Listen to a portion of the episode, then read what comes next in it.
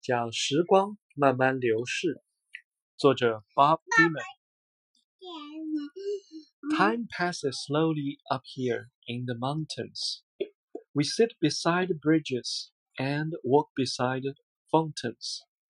Catch the wild fishes that flow through the stream. Time passes slowly when you are lost in a dream. Once I had a sweetheart. she was fine and good looking. We sat in her kitchen while her mamma was cooking. Stared out the window to the stars high above. Time passes slowly when you are searching for love. Aren't no reason to go in a wagon to town. Aren't no reason to go to the fair. Aren't no reason to go up aren't no reason to go down.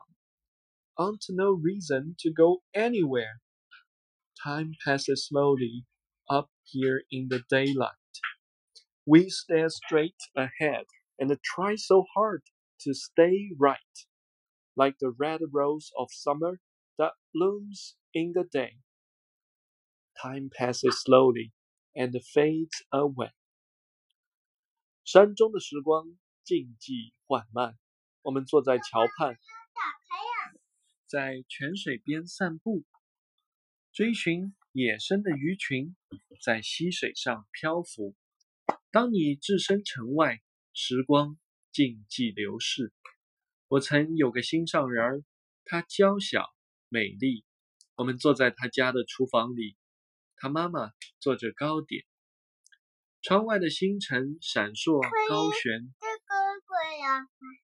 时光静寂流逝，当你找到你的心爱，不是没有理由搭一辆货车去小镇，不是没有理由再去那集市，也不是没有理由再来来回回，不是没有理由去每个地方。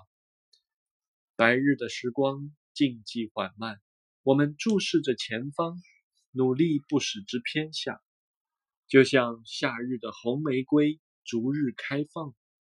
时光静寂流逝，永不复返。